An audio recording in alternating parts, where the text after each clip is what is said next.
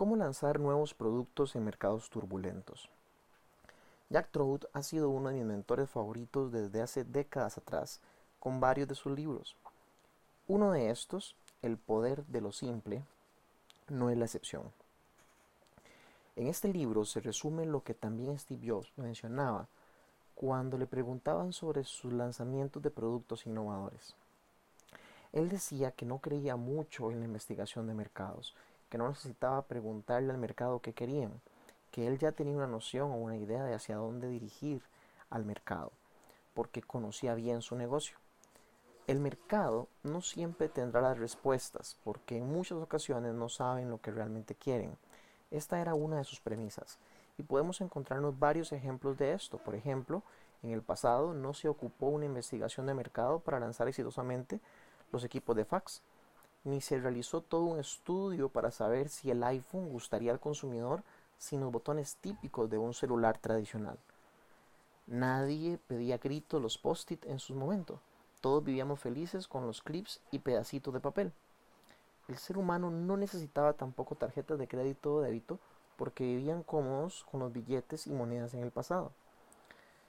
La típica investigación de mercado tradicional para el desarrollo de nuevos productos ha demostrado su limitado aporte con múltiples casos de fallos de lanzamientos de nuevos productos, contando con estadísticas que nos dicen que de cada 10 lanzamientos, 7 u 8 fracasan en el camino.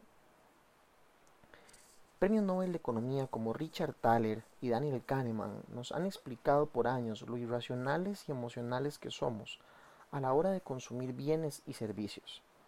Se me viene a la mente en este momento el caso de Anne Ariely, con sus aportes sobre economía conductual, donde nos habla sobre realmente lo extraño que es el ser humano en su toma de decisiones. Esos expertos nos lo dicen muy simple. El ser humano dice una cosa, piensa otra y termina haciendo algo diferente a lo dicho y pensado. Entonces, ¿cómo hacer para desarrollar productos nuevos minimizando esa incertidumbre ante un mercado que no sabe lo que quiere o no sabe para dónde va. Primeramente se debe conocer el estado del arte del sector en el que nos encontramos. Tiene que haber un expertise, un conocimiento del sector de la industria. A esto podemos referirnos como a cierta intuición informada.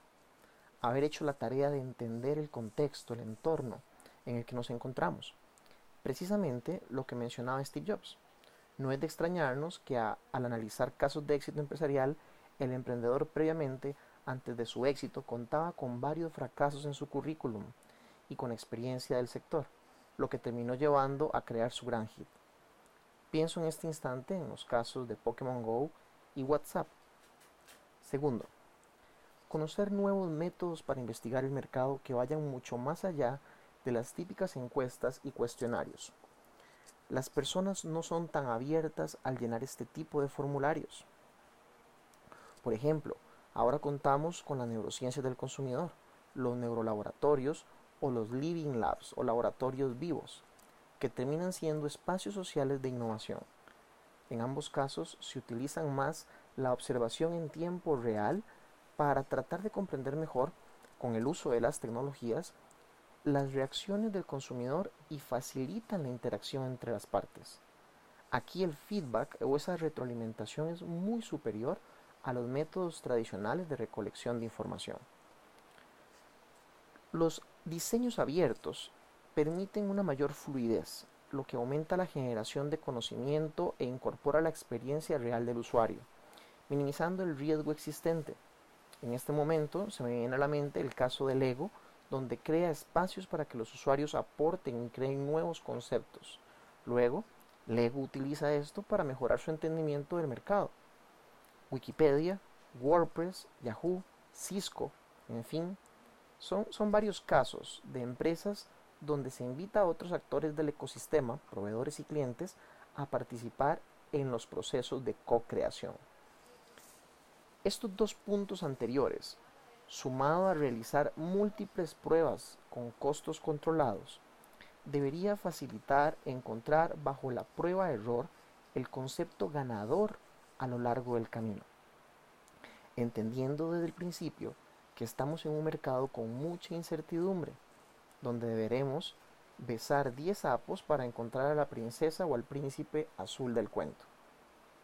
En un mundo buca actual, volátil, incierto, complejo y ambiguo, se debe ser rápido para experimentar, practicar el fracaso inteligente, con productos mínimos viables y no esperando a productos 100% terminados para salir al mercado y toparnos con que no fue bien recibido por los clientes.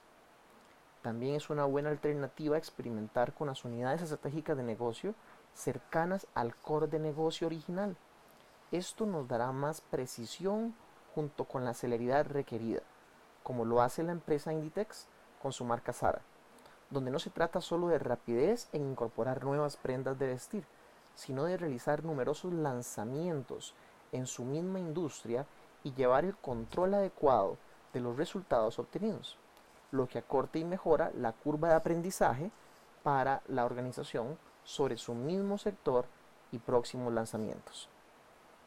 De esta manera, convierten también el aprendizaje en una ventaja competitiva propia de SAR. Esta frase me gustaría dejarla para reflexión. El consumo inteligente obliga a las empresas a diseñar para gente inteligente. Es decir, para personas que buscan la flexibilidad que promete la metodología de desarrollo de productos bajo el diseño abierto. El diseño abierto permite a los consumidores que puedan opinar sobre la utilidad del bien o servicio fácilmente.